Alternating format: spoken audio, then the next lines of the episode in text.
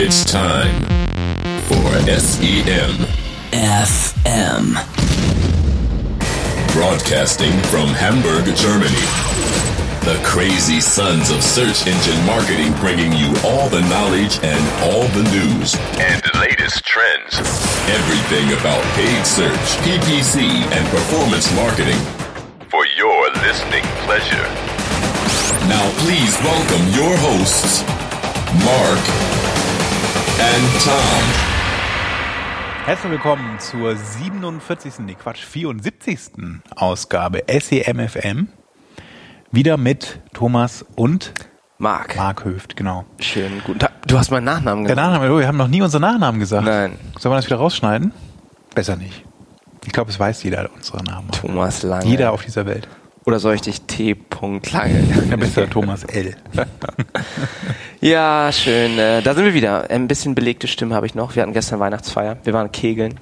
Und zum Jahresende haben wir uns natürlich einen schön. schönen Ausklang dieser Sendung überlegt. Wir wollen natürlich vor allem euch frohe Weihnachten, ein frohes Fest wünschen und auch einen guten Rutsch. Und uns bedanken für die treue Hörerschaft im letzten Jahr und darauf hoffen, dass es im nächsten Jahr so weitergeht. Ja, vor allem noch in diesem Jahr. Also 2015 ist ja noch.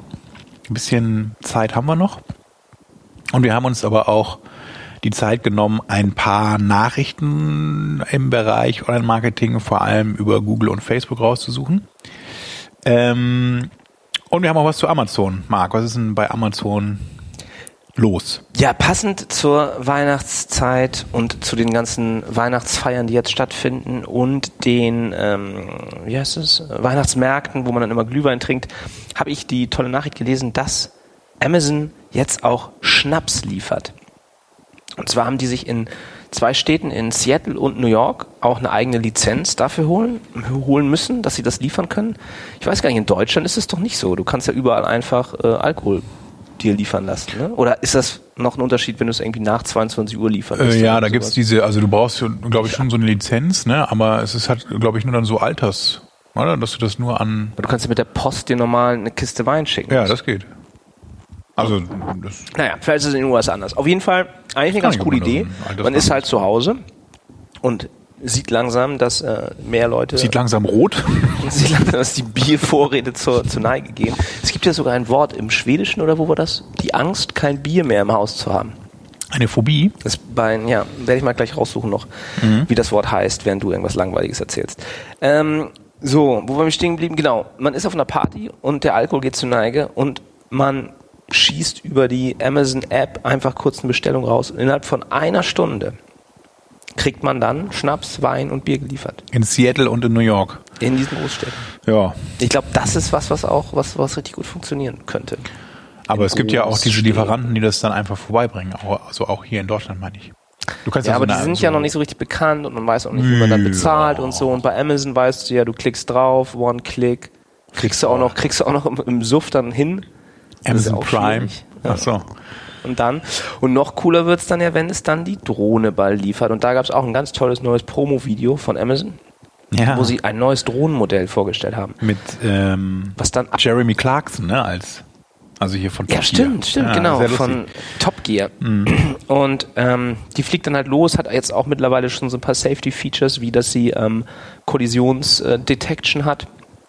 Und ähm, witzig fand ich auch, dass dann diese in diesem Video eine Frau dann mit so einem großen Plastikschild in ihren Garten rausgeht und das dann da hinlegt auf eine freie Stelle und diese Drohne dann dieses Schild erkennt und weiß, okay, da ist jetzt mein ähm, Landeplatz, den ich nutzen soll. Und dann testet sie natürlich nochmal, ob das auch ausreicht, dieser Landeplatz. Dann landet sie da, legt die Lieferung ab und fliegt wieder zurück. Und alles üblich. Die war auch richtig groß, diese eine Drohne. Die hatten ja eine so eine Drohne, die so ein bisschen längere Strecken auch schafft. Ja. Die war auch so war eine. Dimension, wo du denkst, so, ja, also wenn sowas dann so öfter oder äh, mit einer hohen Frequenz da rumfliegt, weiß ich nicht, ob da jeder so einverstanden ist.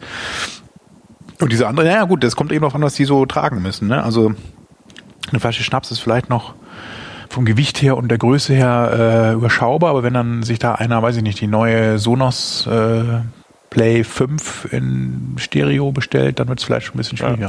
Und die ist aber auch viel schneller. Also die hat jetzt nicht mehr so, wie ihr das kennt, diese Quadrocopter-Rotoren, die nach unten zeigen, sondern halt welche, die nach unten zeigen und welche, die wie bei einem normalen Propellerflugzeug so nach hinten. Ja.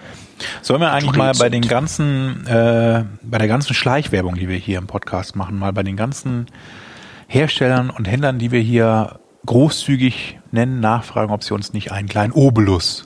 Es sind doch nicht so viele. Du kannst ja wieder mal ein paar Affiliate-Links ist wieder mein größten Bahn. Das machst du doch auch Habe so ich das schon mal gemacht? Habe ich noch nie Ich gemacht. weiß nicht. Und Bezos E. Amazon wird ja in meinen Augen immer cooler. Sie haben ja auch diese Rakete jetzt zum ersten Mal wieder landen lassen. Also es ist eine normale Rakete, wie ihr sie euch vorstellt. Sie fliegt hoch. Irgendwann, wenn sie im Weltall ist, schießt oben die, die Kapsel ab, wo die Menschen drin sitzen. Die schweben dann ein bisschen durchs Weltall. Diese Kapsel, wie so eine Sojus, landet dann mit Fallschirm wieder. Und diese Rakete, die in der Vergangenheit dann einfach ausgebrannt ist, auf den Boden gefallen ist und halt Schrott war, die trudelt jetzt wieder Richtung Erde und zündet dann auf einmal wieder und landet dann sanft und steht da wieder genau so, wie sie abgehoben ist. Also das sah schwerstens beeindruckend aus. Ja.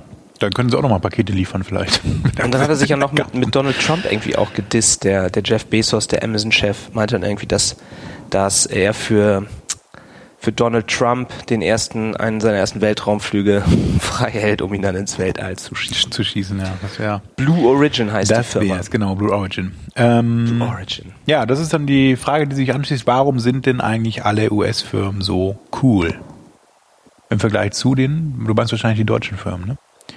Ja, da hört man ja wenig, wenig irgendwie, dass mal welche eine Rakete bauen oder ein selbstfahrendes Auto oder Roboter, die dir. Aber ich habe letztens wieder irgendeine so eine Nachricht über das Silicon Saxony gehört. Äh, leider war es aber so, dass die, da ist ja so eine Chip-Produktion, ne? so eine, so eine Microchip-Produktion. Da war ja auch mal AMD früher, sind da glaube ich nicht mehr. Und dann ist es, wie heißt mir ist der Name entfallen, irgendwas mit G. Naja, die haben dann noch ein Werk und die haben aber jetzt leider, obwohl sie eine neue Chip-Technologie äh, dort entwickeln wollen, verkündet, dass sie leider Stellen abbauen müssen und die Facharbeiter äh, nicht weiter beschäftigen können. Sollen wir eigentlich auch noch über Good Games reden? Oh ja, da haben wir ja auch noch, das stimmt, das ist auch die deutsche, Schwebendes Verfahren. ja. Ja, siehst du, die machen sich alle unbeliebt bei uns. Hier, Ja, wenn du einen komisch, ne? Betriebsrat gründest, ähm, wirst du rausgeschmissen. Die Aber- Chefs sind alle Soziopathen und bei den US-Firmen, erzähl doch mal, was die da sogar alles zu, zu Weihnachten wieder Ja, bekommen. die Googler, ne, haben wieder Glück gehabt. Wer bei Google arbeitet, ähm, bekommt zu Weihnachten ein schönes Firmengeschenk und zwar ein Google Nexus 5X. Ähm, ein Smartphone, natürlich mit dem neuesten Android 6.0.1, ist glaube ich aktuell. Und das ist für alle Mitarbeiter bei Google das Weihnachtsgeschenk. Zumindest laut Reddit und laut ähm, Search Engine Roundtable.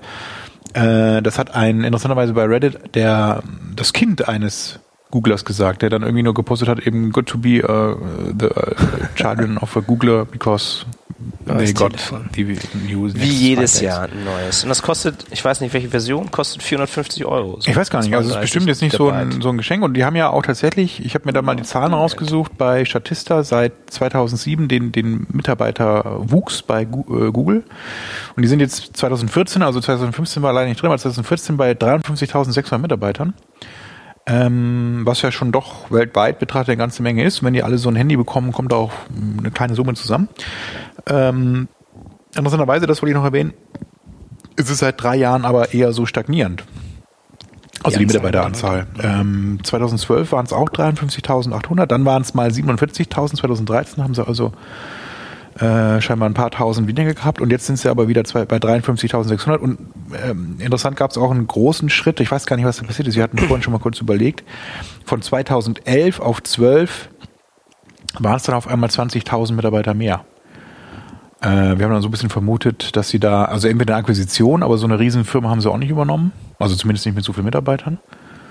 Fällt mir nicht ein. Oder halt dann irgendwie so ein Sales-Aufbau oder so. Ja, ich glaube, Sales, die müssen auch, glaube ich, eine riesige Legion von Leuten haben, die sich auch um diesen ganzen Mittelstand und kleine Leute kümmern. Ich Also Support auch? Freund von mir, der ist, ähm, äh, das ist ja so Fugen, der verfugt viel und gibt, was weiß ich, 30 Euro im Monat oder so aus. Ne? Also so, so der typische hier Klempner oder so um die Ecke, der dann so einen. AdWords-Account hat. Ein Handwerker.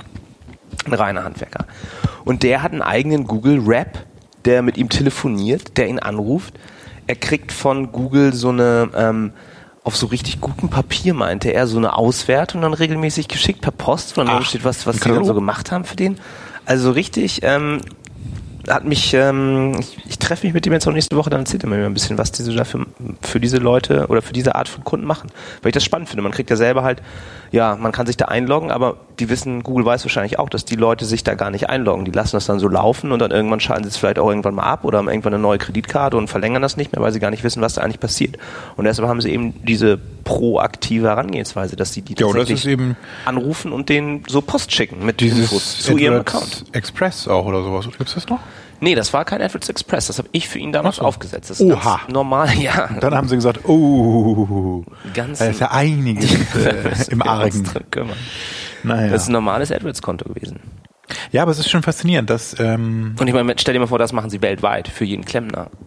In 190. die das so äh, betreiben können. Ne? Also ich meine, gut, äh, die Gewinne stimmen ja auch immer noch nach wie vor. Jedes Quartal ein neuer Rekord. Aber die geben sich auch Mühe. Also das darf man auch nicht aus äh, vergessen. Gut. Na gut. Ähm, und dann habe ich ja schon angekündigt in unserem Facebook, auf unserer Facebook-Seite, äh, kennt die eigentlich jemand von euch, liebe Hörer? Wir haben, äh, wir sch- scheuen ja auch keine Kosten und Mühen, eine Facebook-Fanpage zu betreiben. In die Marc auch regelmäßig äh, investiert. Ich, Die, Auch finanzieller Natur, meine ich. Hat ja auch Schon. jetzt ein, durch sein äh, großes Investment in verschiedene Startups in Hamburg auch immer wieder ein paar Groschen übrig.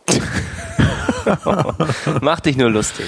Und, Bis ich ähm, irgendwann mal das ja, Unicorn das, gefunden habe. äh, Bewunderung, Marc. Das kann ich lustig machen.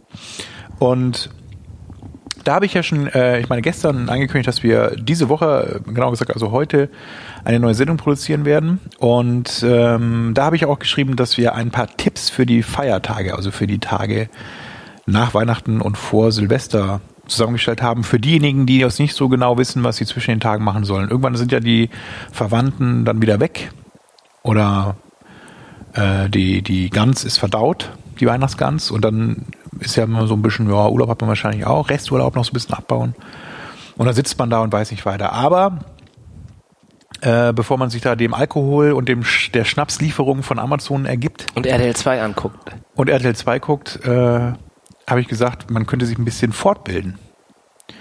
Denn ich habe ein paar coole Links gefunden, so Online-Kurse. Das ist ja auch was, was so immer mehr im Kommen ist. Das ist auch echt gut gemacht mittlerweile so. Und da gibt es jetzt zum Beispiel von IBM eine Seite, die kümmert sich um das Thema Big Data. Und das habt ihr ja bestimmt schon mal auch, nicht nur diesen Podcast, sondern auch schon sonst mal so 2015 vernommen, dass Big Data in aller Munde ist. Und bei der Webseite bigdatauniversity.com, wie gesagt von IBM, kann man so Online-Kurse ablegen zum Thema Big Data, SQL, Datenbanken. Ähm, es gibt also so eine Art Grundkurs, der ist auch gar nicht so ohne, der dauert 15 Stunden, also man braucht, muss ja auch ein bisschen Zeit investieren, ist auf Englisch alles leider, das, der Sprache soll bitte man auch mächtig sein. Und dann legt man so Multiple-Choice-Tests, Fragen ab und bekommt sogar dann ein Zertifikat, dass man da teilgenommen hat eben und das ist wohl auch gar nicht so also das ist anerkannt. Ich habe nicht das erfahren von einer Uni, die es auch ähm, in ihre, in ihre Online, also in ihre, nicht in ihre Online, sondern in ihre Kurse, dass die auch für ihre Studenten dann auf diese Seite so den Kurs ablegen lassen und das dann auch als Zertifikat dann empfehlen und anerkennen. So, Ich weiß ich nicht, ob die da einen Schein für haben, habe aber mich jetzt auch gerade angemeldet bei Data Quest. Genau, da gibt's noch ein paar andere. Das nächste wäre datamonkey.pro. Das ist auch sowas, ähm, wo man so SQL und Excel Datenanalyse Sachen lernen kann. Ich werde die Links auch natürlich alle veröffentlichen in den Show Notes, aber dann habt ihr das auch schon mal gehört. Und dann kann man Data Science direkt im Browser lernen, also Python, Spark, R und Jupyter in, bei dataquest.io.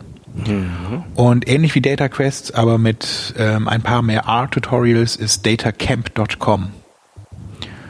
Ähm, also wie gesagt, wenn ihr zum Thema Big Data, Datenanalyse, SQL und sowas äh, Online-Kurse ablegen wollt, dann solltet ihr mal diese Seiten aufsuchen und euch da anmelden. Ich, ist das, wo hast du dich jetzt angemeldet? Also ich glaube, die meisten Dinge sind auch tatsächlich kostenlos.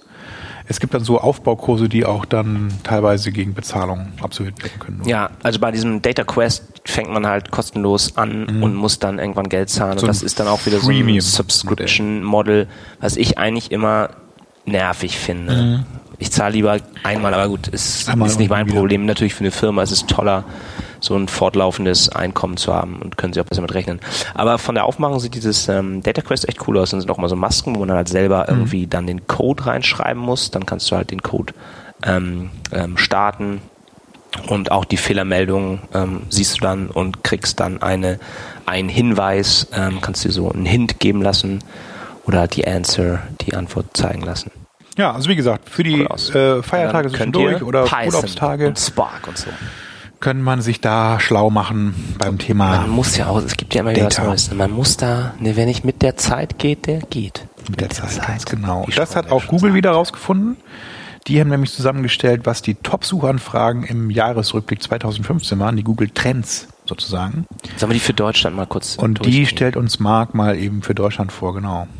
Äh, Da gibt es auch so ein Video, das hast du dir angeguckt. Vielleicht das mal ganz kurz. Das ist ein ganz, äh, das, also diese äh, Top-Suchen wurden auch dann nochmal so als Video produziert irgendwie, ne? Ja, die sind ja immer dann diese ins inspirierenden. Ich glaube, das hört man gar nicht so richtig auf. Ja, das ist auch US-mäßig. Das ist das, was ich meinte. Dieses Video, da ist dann halt, sind halt dann Flüchtlinge, dann sind da mit Kinder mit Trisonomie 21, die Ballett tanzen und die konföderierten Flagge und dann diese Riots zu Black Lives Matter. Genau, also die haben im Grunde ähm, so bestimmte Momente in 2015 dann auch als Video. Homo-Ehe. Wahrscheinlich von der YouTube auch irgendwie Papst verarbeitet. Und dann natürlich hier Frankreich. Fangen wir mal im Februar an. Also im Februar war dann interessanterweise groß der Ausbruch der Masern. Da kann ich mich gar nicht ent- entsinnen. Das Nee. es, gab einen, es gab einen großen Ausbruch der Masern. Wo hast du denn diese monatliche Übersicht? Wenn man runterscrollt dann hinter diesem Link, dann kommen ja so einzelne zu jedem Monat quasi so ein Ereignis. Ne? Und dann war es zweimal Februar interessanterweise. Das eine war eben Ausbruch der Masern. Ach, da fängst du an. Ja. Ähm, das Virus kam stärker zurück und dann, daran kann ich mich erinnern, eben dann, äh, ja, äh, Boulevard wahrscheinlich so ein bisschen, The Dress, das war doch hier dieses gelb-blaue Kleid, wo dann, oder gold, goldblaue Kleid, wo dann manche sagten, das ist golden und das andere sagten, das ist blau und das hat sich auch irgendwie verselbstständigt. Ja, das war ein ganz Und dann auch im März der Absturz in den Alpen. Also es gab ja tatsächlich so ein paar ganz Ich dachte auch, das wäre schon länger wieder her, ne? Aber Schlimme war ja Ereignis, erst das war im. März, genau, letzte Reise Just German Wing Flugs 9525. Dann im April ein Erdbeben in Nepal. Wieso stelle ich das jetzt eigentlich vor, wenn du es vorstellen solltest? Sollte das ich. auch nicht. Also die ganze Welt wollte Nepal helfen und dann was ging im April dann nochmal weiter. Mai haben sie nicht, haben wir nochmal April. Der FIFA-Skandal. Ja, der wenn ist man jetzt dann wieder da aktuell. reinklickt, sieht man dann die einzelnen Begriffe auch. Ja, genau. What does, Sepp Blatter. what does FIFA stand for? What is the FIFA scandal? Who is Sepp Blatter? What did Sepp Blatter do wrong? What nationality is Sepp Blatter? Also wirklich Swiss. alle möglichen ähm, Der wurde Teile jetzt dieses, zum äh, äh, Schweizer des Jahres gewählt, ne? Und Putin möchte ihm den Friedensnobelpreis verleihen lassen. Gut, gehen wir mal kurz weiter durch. Im Juni dann die chinesische Börse gecrashed. Im Juli Griechenland dann an der, an der Schwelle zum komplett Kollaps. Dann der, der Women World Cup. Ähm, Fußball der Frauen. Kann ich mir gar nicht vorstellen, dass da so viele nachgesucht haben. Ja. Ich glaube, das ist auch alles, obwohl das für Deutschland ist, das ist USA, weil alle nach Hope Solo gesucht haben wieder. Wahrscheinlich nach Nacktbilder wollten sie von Hope Solo haben. sind wir doch mal äh, ehrlich. Sind wir doch mal ehrlich. Und So, dann kam die große Flüchtlingskrise 2015. das ist dann genau, die, die Krise kam dann September, der Volkswagen-Skandal, auch Oh ja. natürlich groß. Wollen wir mal schauen, was die, wonach die Leute daran gesucht haben. Welche Motoren sind betroffen? Wie hat Volkswagen mit, wer, wem gehört Volkswagen? Solche das interessieren sie sich dann auch für. Und dann, was ist los? Ja, mach mal ein bisschen hin, das ist ja jetzt noch nicht. Bisschen schneller. Mars-Sonde, hier Climate, Climate Conference Paris Under Attack und dann natürlich jetzt im Dezember Star Wars. Star das Wars, große das große Ereignis. Thema. Genau. Sehr gut. Du gehst ja auch bald in den aktuellen neuen Star Wars Erwachen-Film Ja, um 9.45 Uhr morgens. Samstag, morgens. Ja, Also das muss man ja, sich vorstellen. verrückt. Wie verrückt man Aber es läuft auch tatsächlich rund um die Uhr. Also man kann auch zu jeder Sekunde ins Kino gehen und kann dann den Filmstart erleben. Wahrscheinlich kannst du auch dann, wenn du irgendwas verpasst hast, einfach ins Kino nehmen. Laserschwert Und dann nochmal die letzten 30 Sekunden noch Und witzig ist auch die Frage dann so, in what, äh, in welcher Reihenfolge soll ich Star Wars gucken, war eine der Top Searches bei Google. Ja, das frage Die Antwort ist auch. dann am besten natürlich in der Ja, Reihe ja. nach, von 1 bis 6. Das wäre die logische Schlussfolgerung, ja. Naja, gut, kommen wir zur, Ja. zum eigentlichen Inhalt unserer Sendung. Schluss mit Talking Points und Tipps für die Feiertage. Ähm, wir haben mal zusammengestellt, was es so für Anzeigenerweiterungen aktuell gibt. Das sind nämlich einige geworden. Ja, ich habe nämlich so einen Artikel wieder genau. gelesen über Structured Snippets. Und da habe ich mich natürlich Ja. gefragt, was ist das denn jetzt schon wieder? Das ist eine neue AdWords Ad Extension und dann ähm, hat sich Thomas mal die Mühe gemacht, mal zu schauen, welche Ad Extensions es in AdWords eigentlich aktuell gibt. Und wir kommen auf zwölf, Ja, glaube ich. man muss also unterscheiden zwischen manuellen Erweiterungen und automatischen Erweiterungen. Die manuellen muss man also selber einstellen. Da gibt es eine Funktion im AdWords Account, die man dafür aktiviert haben muss. Ah, das ist schon eine Menge, ne? Einem fallen ja erstmal immer nur ein, so ja, Sidelinks, Telefonnummer. Ja, Ja, also es gibt, man muss Geo. sagen, es gibt auch manche nicht in Deutschland. Also manche gibt's ähm, dann nur so testweise in bestimmten Ländern. Da kommen wir gleich nochmal drauf, aber die meisten gibt's dann trotzdem schon weltweit. Zum Beispiel bei den manuellen Erweiterungen die App-Erweiterung. Also es ist jetzt hier, glaube ich, nee, hat keine Sortierung. Ähm, also die App-Erweiterung ganz klar, man kann einbinden, wenn man eine App in, im Play Store oder auch im iOS Store, also im Apple Store, ich glaube auch Windows Phone gibt bestimmt auch, oder was haben die für einen Store? Die haben auch einen Store, Microsoft Store, irgendwas. Äh, bewirbt, dann kann man äh, diesen Download quasi bewerben und dann taucht so ein kleiner Link in der Anzeige auf, im Anzeigentext, auf den man klickt und dann kommt man zum Download dieser App oder auch dann, wenn man die App schon installiert hat, wird dann die App aufgerufen. Die ist weltweit verfügbar und natürlich dann nur auf Mobiltelefon und Tablets ähm, angezeigt, aber ähm, das auch nur im Suchnetzwerk mit Displayauswahl oder eben im Suchnetzwerk mit allen Funktionen. Also nicht im Displaynetzwerk speziell. Und dann gibt es, ich mache mal jetzt die zweite auch noch, dann kannst du weitermachen, die Anruf, also die Nee, du, ich muss, Click-to-Call. ich, ich muss hier gerade noch was googeln. Ach so, die Click-to-Call-Anzeigen. Also Anrufe, da gibt es dann letztendlich die Möglichkeit, dass man eine Telefonnummer hinterlegt, ähm, bei der angerufen wird. Wenn man auf einen kleinen Button, also auf so einen Telefonhörer-Button in der Anzeige klickt, dann wird dieser Telefonanruf ausgelöst und man spricht dann letztendlich mit dem Anbieter, also entweder mit der Bestellhotline oder mit dem Kundenservice, je nachdem, was man eben da als Service hinterlegt, als äh, Telefonnummer. Und das ist natürlich auch nur auf Mobiltelefonen und Tablets verfügbar aber auch auf Desktop-Computern, ähm, die dann äh, quasi Mikrofon und Lautsprecher haben, um dann die Stimme zu übertragen. Und ähm, das funktioniert ähm, in allen Netzwerken, also sowohl beim Suchnetzwerk als auch im Display-Netzwerk und ist bereits weltweit verfügbar. Äh, dann ganz interessant, die Standorterweiterung. Ja, das ist so, dass man bei der Standorterweiterung sehen kann, ähm, sowas wie eine Adresse eben. Ne? Also da habe ich, warte mal, jetzt muss ich mal kurz das Beispiel, nochmal das Richtige hier. Genau, also das ist im Grunde so ein Link ähm, auf Google Maps. Ne? Also man hat einen Eintrag bei Google Maps und hat dann da die Adresse hinterlegt und dann kann man da klicken, das ist auch nochmal äh, mit dem Link hinterlegt und landet dann in Google Maps mit der und kann sich eben die Route oder halt den, sagt ja, Route sagt man, äh, zu diesem eingetragenen Ort anzeigen lassen. Also beispielsweise das Eiscafé Mustermann, was dann die URL auch veröffentlicht. Und das funktioniert natürlich auch dann bevorzugt auf mobilen Geräten, aber auch im Desktop-Computer ähm, und auch in allen möglichen Netzwerken von Google weltweit. Dann gibt es eingeschränkt äh, regional ähm, aufgrund der Sprache die Bewertungen. Ähm, Bewertungen meint, dass man so ein so so eine Referenz anzeigen lassen kann. Also es gibt eine andere Seite, eine andere anerkannte oder von Google anerkannte Seite, die über einen referenziert oder eine Rezension abgegeben hat. Und dann wird von dieser Seite so ein kleiner Text, so ein Snippet eingebunden, warum, ne, so eine Art Rezension, so ein kurzes, so ein kurzes Statement dazu. Und ähm, das ist auch nochmal verlinkt, dann kann der Nutzer nochmal nachgucken, wer denn diese Rezension geschrieben hat oder wo die denn genau steht. Ähm, sozusagen als ja, Zusatzinformation und Bewertung für einen Service, den dann der Anbieter anbietet eben und so eine Art positive Rezension darstellt. Da erinnere ich mich auch an einen Vortrag von der Wolfgang. Wolfgang Ah, die Marketing, Wo- was du Wolfgang geschickt Digital, hast. ja. Ne, Wolfgang Digital. Ähm, dass die das mal ausprobiert haben. Mhm. Ich krieg's auch nicht mehr richtig. Das hatten sie auch irgendwie gegamed, weil das gar nicht so eine richtige Bewertung war, sondern irgendwie Ja, Also es ist, glaube ich, hatten wir auch auch, glaube da, ich, schon mal erwähnt. Ja, wir haben Da. es schon erwähnt, es ist, glaube ich, da nicht ganz klar, auch wo diese Bewertungen herkommen, also welche, Ja, ob du selber Seiten eine, mitmachen. Seite baust, Ja, wo dann ja. du das positiv bewertest und das dann irgendwie einreichst und so. Das ist noch so ein bisschen Naja. nicht ganz komplett ist eben, wie gesagt, nicht in allen Sprachen verfügbar, aber weltweit. Ähm, und dann kommen die Sidelinks, die kennen ja eigentlich alle. Das dürfte so eine der ältesten äh, Anzeigenerweiterungen sein. Muss ich glaube ich auch nichts zu sagen. Das sind eben so Sonderlinks, die man nochmal einblenden lassen kann. Und dann gibt es noch die, nicht, zu nicht zu wechseln mit den Bewertungen, die Zusatzinformationen. Da sucht Google selbstständig dann so Links raus. Oder beziehungsweise nicht Links, sondern äh, Texte auch, wenn man zum Beispiel ähm, kostenlos Versand anbietet.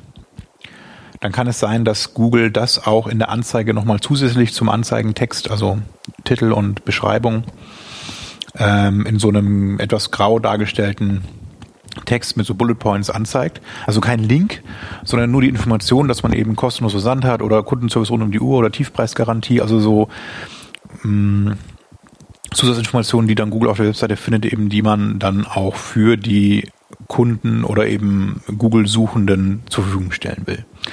Das war's schon mit den manuellen Erweiterungen. Also das sind Erweiterungen, die man tatsächlich aktivieren muss im Konto, die nicht, ähm, wie der Name dann später schon impliziert, eben automatisch erscheinen. Bei den automatischen Erweiterungen ist es so, dass da ähm, es eher mal eine Einschränkung gibt dann in der Verfügbarkeit regional gesehen. Zum Beispiel die Kundenbewertungen, die gibt es in Deutschland noch nicht. Das sind dann Bewertungen von Kunden, also auch in so einem ähm, in so einem äh, nicht Sternchenformat, aber dass man zu verschiedenen Eigenschaften, also eine Bewertung hierbei in dem Beispiel von Google ist eben dann Auswahl, Anmeldung und Gebühren. Da gibt's dann ähm, x von zehn Punkten, die vergeben werden. Und dann mit Auswahl meinen die also quasi die, die, die Vielfalt, die dann ein Shop anbietet, was die so an in, in, in ihrem Sortiment oder ihrem Portfolio haben. Da gibt es so 9,5 von 10 Punkten. Bei dem Thema Anmeldung gibt es 10 von 10 Punkten und bei dem Thema Gebühren gibt es 9 von 10 Punkten, jetzt hier in dem Beispiel. Das ist also nochmal so eine Zusatzinformation, wo man dann so Kundenbewertungen, die dann abgegeben worden sind, für diesen Anbieter in der Anzeige darstellt. Gibt es tatsächlich nicht in Deutschland, sondern nur in USA, England, Kanada und Australien, also die englischsprachigen Länder dieser Erde. Und aber auch da dann eben in nur im Suchnetzwerk und im Suchnetzwerk mit Displayauswahl. Entschuldigung. Vorherige Besuche ist das nächste. Das nächste, wenn du genau. kurz hustest vielleicht. Das kennt ihr auch, habe ich auch schon häufiger mal gesehen, dass man in den normalen organischen, das gibt's ja auch für beide, das gibt's auch, glaube ich, fürs Organische und für, für die Ads auch. Dann so ein kleiner grauer Text. Sie haben diese Seite schon zweimal in den letzten zehn Tagen besucht. Dann Verkäuferbewertung. Das sind diese fünf Sterne, richtig? Die Seller Ratings, genau. Das sind die, Die berühmten Verkaufsempfehlungen, die dann eigentlich auch von anderen ähm, Portalen herangezogen und zusammengestellt werden und wo es dann auch immer so einen Schwelmer gibt. Also ich glaube mittlerweile 4 oder 3,5 mindestens, was man haben muss. Und dann werden diese kleinen Sternchen in der Anzeige angezeigt. Gibt es in, interessanterweise nur in Deutschland, Frankreich, Holland, UK, USA, Australien, Neuseeland und Japan. Also auch nicht in allen Ländern, sondern nur in bestimmten. Muss wahrscheinlich auch immer ausreichend ähm, Drittseiten, so Vergleichsbewertungsportale finden, die auch zuverlässig sind. Mhm. Weil das ja Google nicht selber macht, sondern das nimmt sich diese Daten aus einem Die haben so ein Wie heißen denn die, Konglomerat die aus großen, äh, Tr- Trustpilot ist, glaube ich, Trusted dabei. Shops. Ja. Alright. Dann gibt es die dynamischen Zeitlängerweiterungen. Ähm, die sind quasi so ein bisschen, also sind sehr ähnlich jetzt optisch natürlich wie die ähm, normalen Zeitlinks. Dynamisch heißt in dem Fall, dass die sich ähm, anhand von strukturierten Snippets, also das auch Mark erwähnt hat am Anfang eben unserer News, äh, generieren. Und da werden dann nochmal zusätzlich zu den Sidelinks so Zusatzinformationen angezeigt. Also beispielsweise im Bereich Travel haben sich ein Beispiel rausgesucht. Ähm, da sucht einer nach einer Reise von San Francisco nach New York und dann steht da eben noch als Zusatzinformation dynamisches Snippet da. Ähm, Non-Stop Flights, average five per day from San Francisco to New York City. So. Das nächste sind Profilerweiterungen. Muss ich dazu auch noch Thomas, was sagen? bist du schon da? Profilerweiterungen sind, glaube ich, gar nicht mehr verfügbar. Kann das sein? Also ich habe letztens in den News gelesen, dass sie das wieder abschalten wollen. Das sind nämlich diese berühmten Google Plus. Hat so und so viel Follower. Google Plus Likes und, Und Plus meine, Ones. Ich habe es auch lange nicht irgendwie mehr zum gesehen. 12. Dezember oder so wieder abschaffen wollten. Also jetzt ganz aktuell. Und dann der letzte im Bund sind dann diese dynamischen, strukturierten Snippets. Mhm. Was ist das denn genau? ja, das sind diese erwähnten Zusatzinformationen, die sich anhand von das war mir nicht falsch, was ich eben gesagt habe. Sehe ich gerade. Ah, egal. Das Hat versendet einer sich. zugehört? Nein. Das versendet sich genau. Nee, die dynamischen das habe ich gerade erklärt. Das sind diese Sachen, dass nochmal Zusatzinformationen angezeigt werden, beispielsweise im Bereich Travel, ähm, mit diesen Non-Stop-Flights. Also wie häufig dann der Anbieter, der da diese Anzeige schaltet, dann von X nach Y fliegt. So, und das waren sie, unsere Top 12 Das waren der aktuellen Top Anzeigen, 12 Erweiterungen in. AdWords. Und vielleicht, um nochmal herauszuheben, wie wichtig das ist, wenn ihr euch recht erinnert, 2013 hat ja Google sein Quality Score Berechnung geändert oder ihren Ad Rank Berechnung be geändert.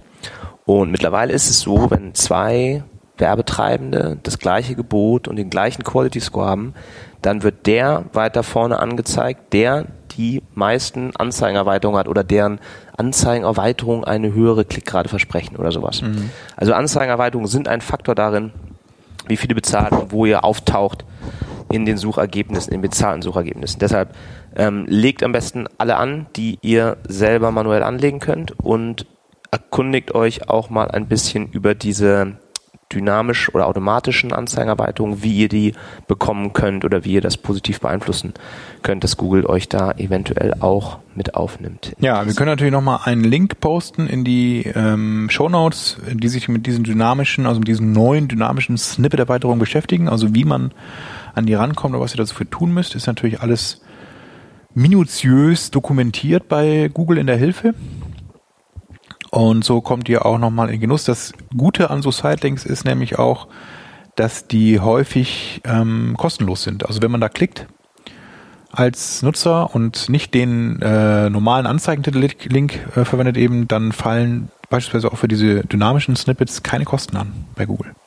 Das ist nochmal so ein kleiner Vorteil, den man da auch Das nutzen auch kann. noch schöner. Ähm, Aber viele haben ja auch Angst, dass das eher, wenn ja zum Beispiel diese Seller-Ratings angezeigt werden, diese fünf gelben Sterne, Ja. dann hast du ja einen Bereich in deiner Anzeige auf einmal, wenn da der Nutzer drauf klickt, landet er nicht auf deiner Zielseite, sondern irgendwo anders, wo dann eventuell sogar irgendwelche negativen Bewertungen über deine Firma auftauchen. Angst, ja. Deshalb hat auch bei diesen automatischen Anzeigenerweiterungen gibt es in den meisten Fällen auch so ein Opt-out, was man dann per Formular irgendwie ausfüllt und dann werden die nicht angezeigt. Also Google selber sagt immer, es ist nicht schädlich, wenn die wenn die ausgeliefert werden oder sie liefern sie nur aus, wenn sie die Klickrate erhöhen auf eure Zielseite. Aber wer weiß, ob da nicht irgendwelche Einzelfälle ist, Ja. gibt, wo man das vielleicht nicht möchte. Die German Angst. The German Angst. Aber wenn ihr Übrigens, gutes Stichwort. Ich habe ja vorhin erwähnt, die Angst, kein Bier mehr im Haus zu haben. Und zwar ist das dänisch. Es gibt ein dänisches Wort dafür. Das heißt Ölfrikt. Und es ist ein dänisches Wort, beschreibt die Angst, die äh, man hat, wenn man, wenn man in, außerhalb der Stadt ist und nicht in der Lage ist, ein Bier zu bekommen. Ja. ja, Und da hilft jetzt Amazon. ja eben, Bei so, diesem das, das war der Link, urdänischen Problem muss jetzt wieder eine ja. US-Company wieder. kommen und das lösen. ja. Tja, So, hätten die Dänen mal selber was gemacht. was haben wir noch für News? Diese Smart, Die Smart Goals. von Google, ja, das ist hochspannend. Also, Hast du denn den Artikel gelesen? nee, aber du. Nee, Nicht? leider auch nicht. Ach so. Deshalb müssen wir jetzt wieder mit gefährlichem Halbwissen hier rangehen. Ich kann die Überschrift mal vorlesen, wenn das den Hörern hilft. Da ist ja auch. Oder ja. wir beschäftigen uns am besten mal bis, bis, zur nächsten, bis zum nächsten Monat damit. Im neuen Jahr können wir das natürlich nochmal äh, genauer verifizieren und dann erklären, was es mit den Google Smart Ja. Goals auf sich hat. Gerne, Also, ja. Ganz oberflächlich und womöglich auch Halb- falsch. halb ist es so, dass Google halt einfach sich die Webseiten anschaut, wenn ihr ähm, Google Analytics habt. Ähm, wenn ihr gar keine richtigen Conversions habt und keine Conversion Pixel eingebaut habt, dann schaut Google halt einfach und schätzt selber, was denn Aktivitäten sind auf der Webseite, die dafür, die helfen könnten, eine Conversion. Also, vielleicht formuliere ich es nochmal anders. Ähm, sie, sie schaut dann die Nutzer, die konvertiert haben, wobei wir gar nicht wissen, wie Google das wissen kann. Na egal. Google denkt sich, denkt sich für euch eine Conversion aus. Gott. und dann könnt ihr da auf ein CPL endlich optimieren. Ist das nicht schön? Ja. Ja, also wir müssen das nochmal verifizieren, was es damit auf sich hat. Aber das können wir gerne in der nächsten Sendung mal ausführlicher vorstellen. Ich habe auch bald wieder einen Termin mit Tracken, fällt mir da mal ein. Da Ja, die mal, werden das kann ja ich hier mal fragen, was es damit auf sich hat. Kannst ja gleich mal zu einem Interview einladen. Mhm. Weil ja gerade diese Verbindung Analytics und AdWords wird ja auch immer enger und stärker und Wichtiger. nützlicher, Ja. hilfreicher. Genau das war so- übrigens bei diesem, bei diesem Stammtisch, wo ich war, da war einer von Leroy. Kennst du die Agentur? Habe ich schon mal gehört. Das sind so Ex Salando, Ah, Ex ja, ja, Google Leute. Hm. Und das, die haben sich jetzt auch so spezialisiert auf das Leroy? ganze Thema. Ja, ich weiß auch nicht genau, wie man es ausspricht. Leroy Jenkins. L-E und dann R-O-I. Ach so, Leroy. Leroy. Ich dachte, auch, es klingt französisch, aber vielleicht ist Leroy auch witzig, ja. Leroy Jenkins. Leroy Oh Jenkins. Ja, das haben wir jetzt nicht parat. Aber, und die machen jetzt eine Beratungsklitsche auf. Äh, ja, die haben schon eine. Und die waren bei diesem Stammtisch. Und über den Stammtisch wollte ich eigentlich auch noch mal mehr erzählen. Aber er wollte auch noch so eine Jabber-Gruppe aufmachen. Ist das richtig? Ja, ne? Jabba. Jabber? Ist dieser. Jabba the Hutt. Ja. Ist doch dieses, ne? Diese Gruppen. Ein Hangout oder wie?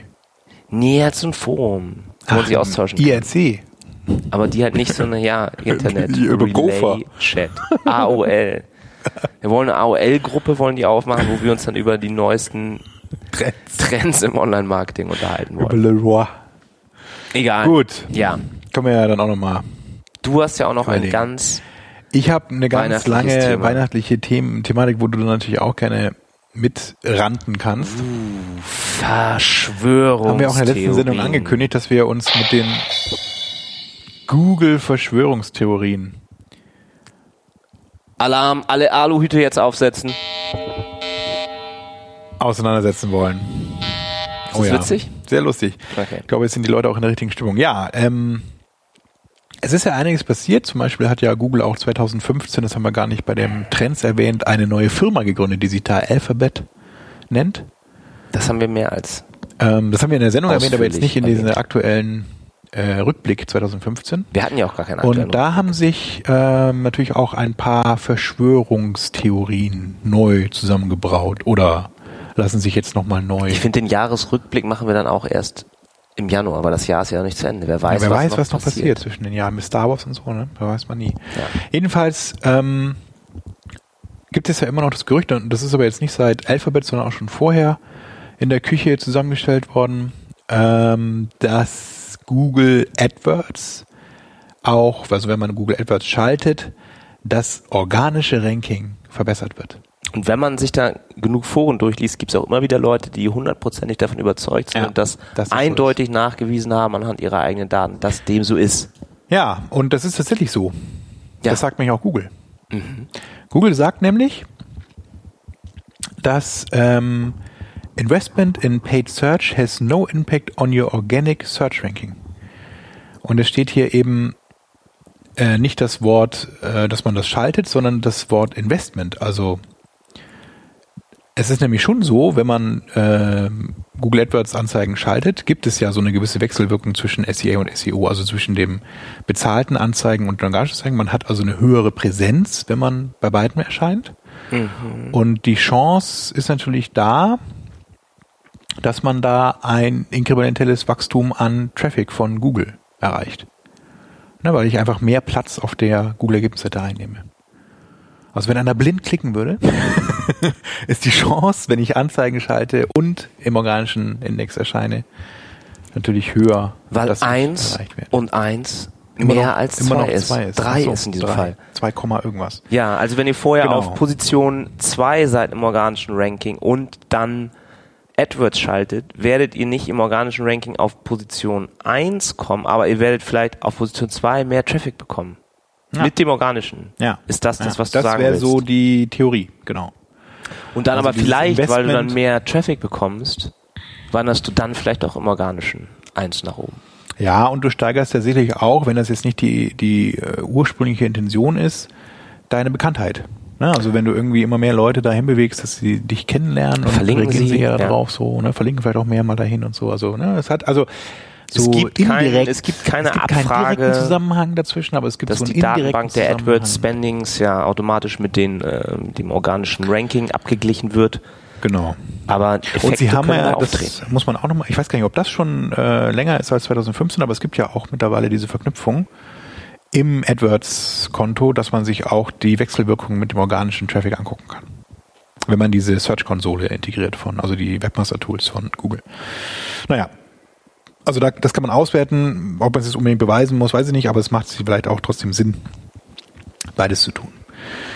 Ähm, und dann gibt es ja noch, das ist eigentlich keine Verschwörungstheorie in dem Sinn, aber es ist immer wieder so eine Behauptung, dass Google immer weniger Bedeutung zuschreibt den organischen Ergebnissen. Also dass man sagt, dass Google irgendwie immer mehr, also vor allem Platz, immer mehr Platz und Präsenz den bezahlten Ergebnissen einräumt und die organischen Ergebnisse immer mehr so in den Hintergrund rücken. Vor allem jetzt dann durch das Update Google Shopping, also PLA, Product Listing Ads Anzeigen mit Bild und Text und Preis und bunt und überhaupt und groß und oben quer und rechts und links.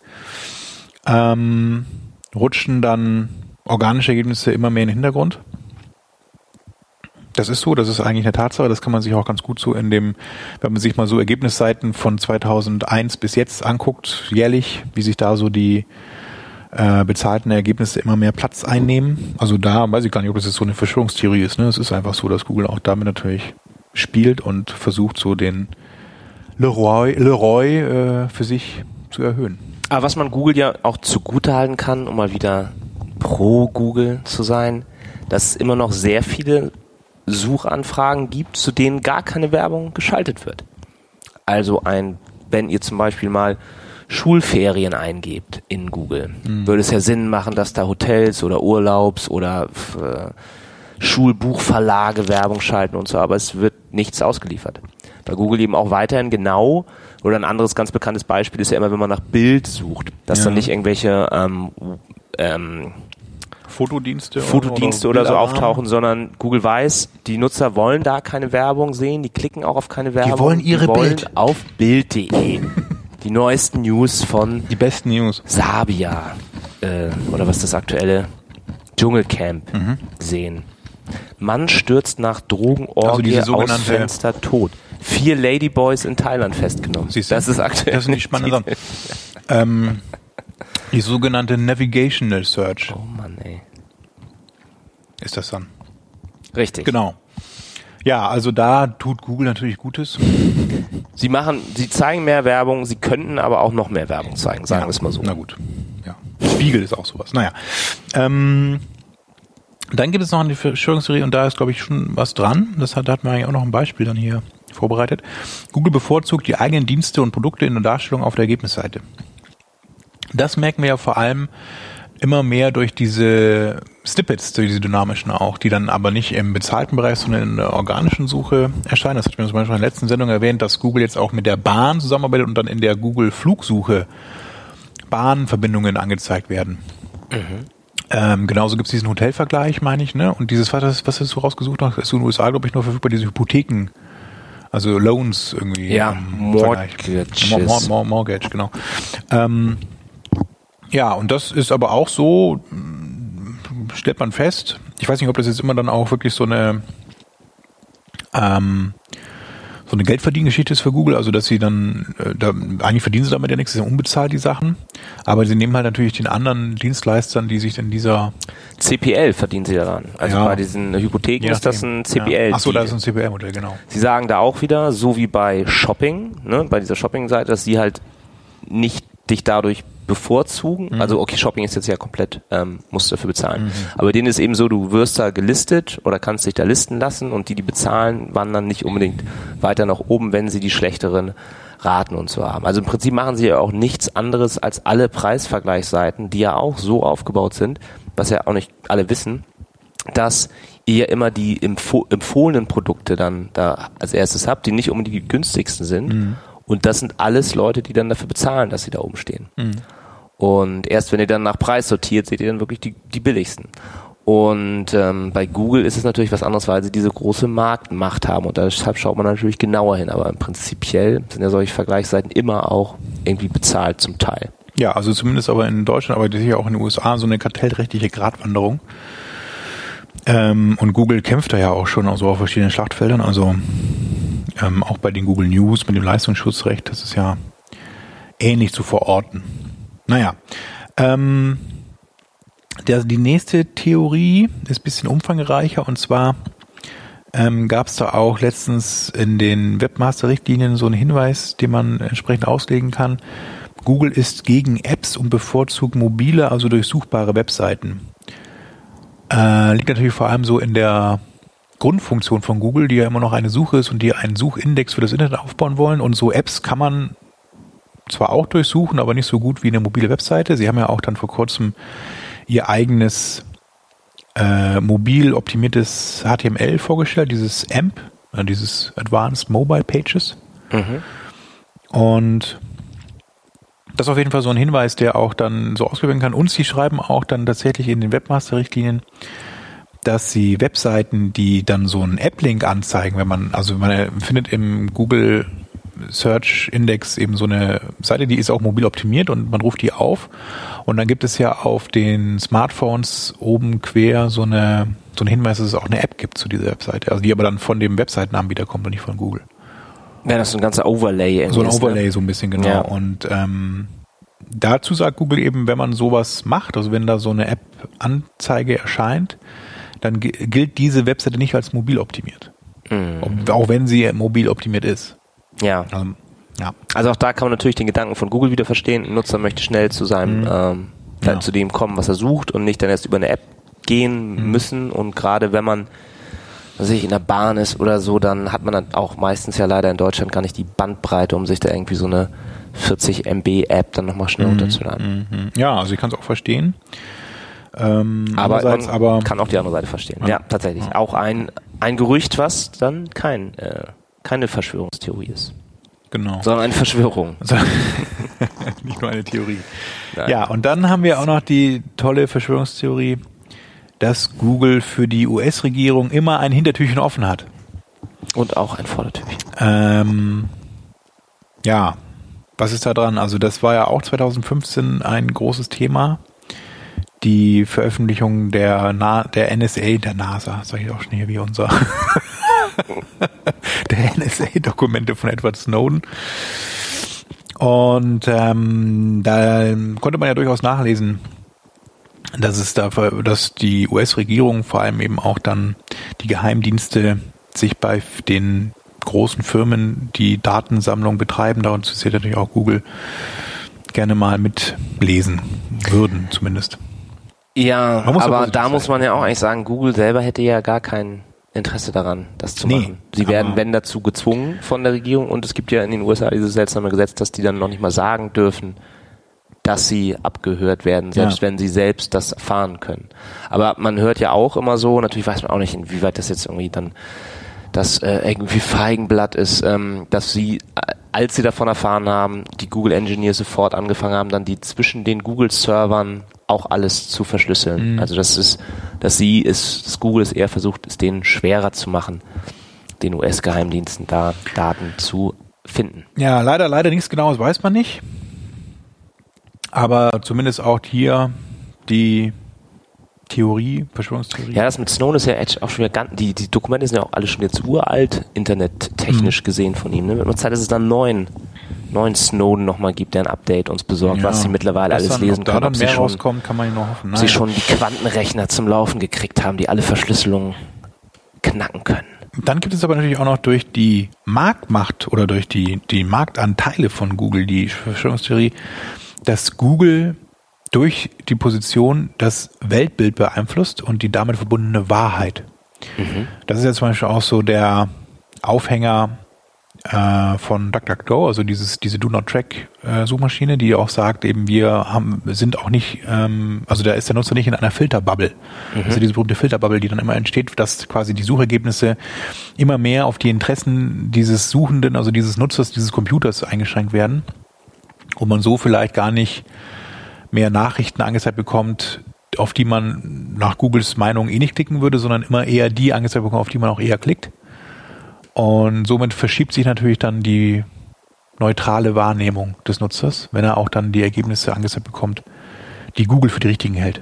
Da gab es auch gerade ein ähm, Interview, ähm, also mit dieser Filterbubble haben ja alle, also es ist ja auch immer so ein Kritikpunkt, ähm, der ganz viele Bereiche betrifft. Und in einem Interview von mit Netflix wurde das auch genannt. Mhm. Dass wenn ich jetzt halt wirklich mir jeden Tag immer nur Adam Sandler Komödien angucke, Das habe ich Und- auch mal gelesen. Ja, ja, und das dann vielleicht gar nicht und ich dann so eine enge Weltsicht bekomme und die eben auch sagen, ja, sie versuchen auch immer mal wieder was einzustreuen, um zu schauen, äh, ob man sich nicht doch auch für eine tolle ähm, Dokumentation der isländischen Vulkane interessieren äh, könnte. Mhm. Und dieser, ich weiß nicht, ob ihr das gelesen habt, dass er auf die ähm, Also auf die diese- Facebook-Zentrale es auch einen Anschlag gab von links Hier in Hamburg, ja. Radikalen. Und in dem Bekennerschreiben war auch ganz explizit und ganz lange auch ausgeführt, ähm, ausgeführt, dass ja Facebook auch die Nutzer manipuliert. Und es gab ja auch diesen eine, diese eine Studie, die Facebook selber veröffentlicht hat, dass sie mal ihren ähm, zwei Testgruppen einmal eher positive Nachrichten ihrer Freunde und einmal eher negative Nachrichten von Freunden gezeigt haben und so dann deren Stimmung beeinflussen konnten. Also die einen haben sich dann trauriger gefühlt, die anderen haben sich dann ähm, ähm, haben sich dann besser gefühlt. Und da ist dann natürlich auch die, von den Verschwörungstheoretikern ähm, der Glaube, okay, ähm, wirtschaftlich geht es uns allen schlecht und die Regierungen belügen uns nur noch und wollen uns in einen Krieg schicken. Und Facebook und Google helfen dann aber trotzdem, die Leute alle gut bei Laune zu halten, weil sie halt nur noch fröhliche Katzenbilder sehen und die ganzen, die ganzen Wahrheiten ausgeblendet werden von diesen bösen Algorithmen, die Google und Facebook da haben. Auf der anderen Seite kann man natürlich auch sagen, wenn der Mensch nun mal immer sich Katzenbilder angucken möchte und nichts wissen möchte vom Krieg, warum soll es ihm denn nicht auch gestattet sein? Tja. Da ist wieder der gesunde Menschenverstand gefragt, ne? Sich nicht nur im Interwebs zu bewegen, sondern auch mal Zeitung lesen. Wo ja das gleiche Problem das gleiche ist. Problem Wenn ich jetzt die ist, genau. Taz lese, ähm, werde ich natürlich auch nie, werde ich auch nie. CSU-Wähler. Obwohl ich das vielleicht innerlich bin, aber halt immer nur Taz lese. Ja, was wahrscheinlich, naja gut, ein rekursives Du weißt, Problem was ich ist. meine. Genau. Und wir haben aber noch natürlich eine, genau, der Vergleich ist dann eben auch, wenn es nur eine oder zwei große Tageszeitungen gäbe, würden wahrscheinlich ähnliche Kritik laut werden. Ja. Und das ist halt wichtig, dass es immer noch so bei Google ist es noch eine andere Situation. verschiedene Meinungen gibt. So, das sind wir schon bei deiner Wir haben noch eine Verschwörungstheorie. allerletzte Verschwörungstheorie, die auch keine ist, denn es gibt ja ähm, das Statement seitens Google auch so eine Art Credo, äh, don't be evil, also Google ist nicht böse. Aber wenn man sich jetzt den aktuellen Code of Con Conduct anguckt von Alphabet, also die neu gegründete Dachorganisation von Google, dann wurde dieser berühmte Satz, dieses ewige Mantra Google is not evil, don't be evil aus dem Code of Conduct gestrichen. Das taucht da nicht mehr auf. Und was ist Alphabets Mission Statement? Alphabet müsste man jetzt nachgucken. Bei mir ist das Webs, Webs leider langsam. Aber ähm, das kann man sich angucken bei google.com, About Google, Alphabet, Code of Conduct. Okay. Das werden wir auch nochmal verlinken. Könnt ihr das selber auch durchlesen, ist mir ganz schön umfangreich. Die Mission war ja immer so find, make Ja, die ja auch ganzen eine seltsame- die Informationen der Welt organisieren und jedem zu gängig machen, ja. Und die hatten doch auch diese komische Story da von, von wie heißt, wie heißt dieser Börsenheini, die, nee, dieser Großkapitalist. Oh, und jetzt haben sie halt so eigene Mission Statements. Ne? Und Calico, das ist ja eigentlich das Coolste. Das sind ja die, die das Altern bekämpfen wollen, die Mhm. jetzt auch unter dem Alphabet-Dach sind.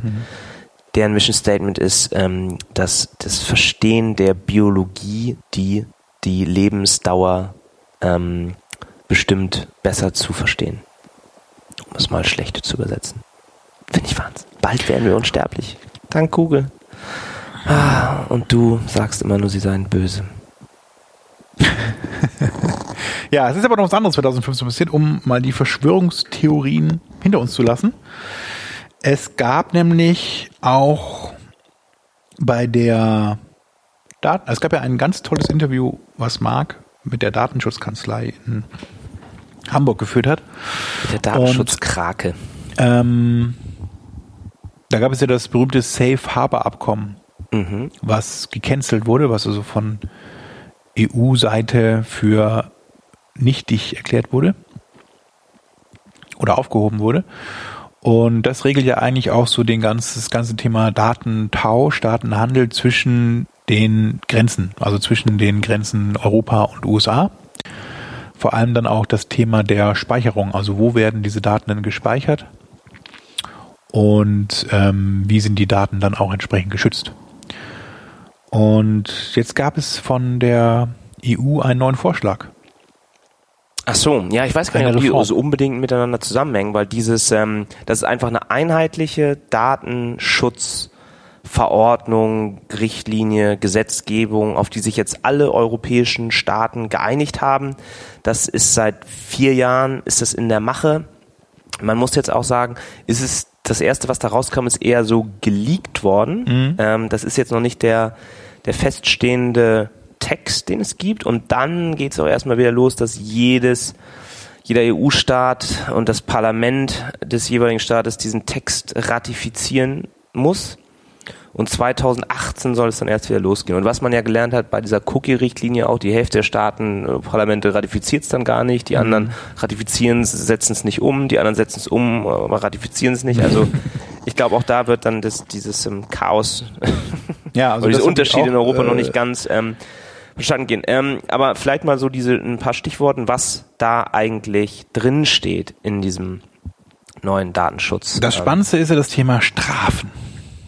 Ja, da steht tatsächlich drin, dass es Strafzahlungen für diese Unternehmen von bis zu vier Prozent des jährlichen globalen Umsatzes verhängt werden sollen.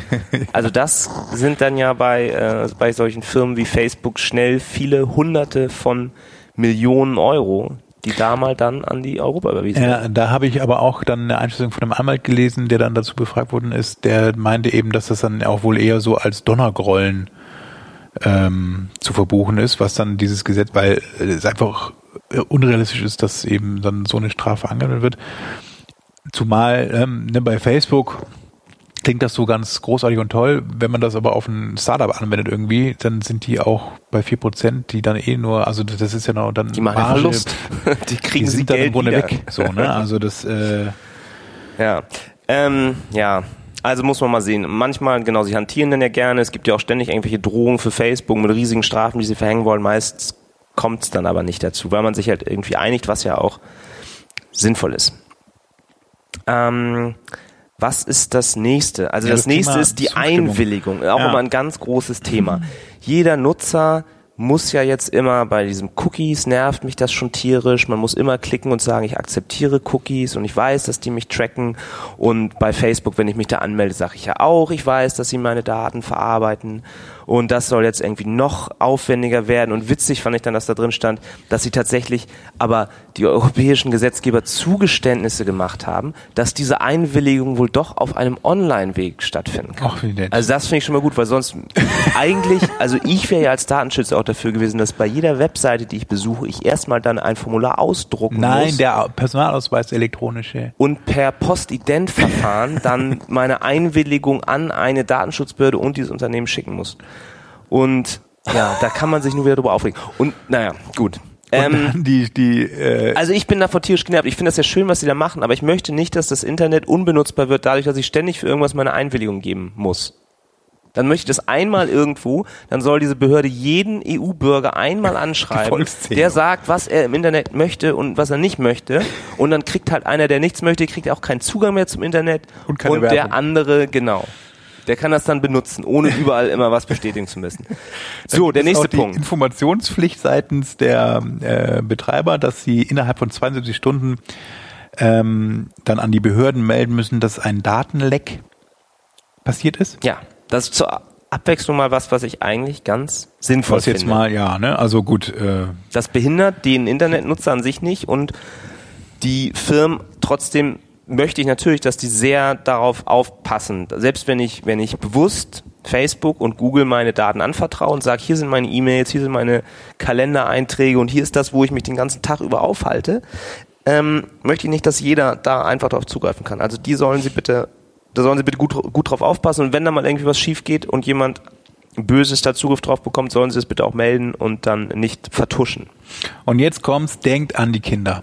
Ja. Was ist mit den Kindern im Internet? Genau, die Kinder sind ja dem Internet hilflos, hilflos ausgeliefert aktuell. Ja. Und Deshalb- deswegen müssen Kinder unter 16 Ja.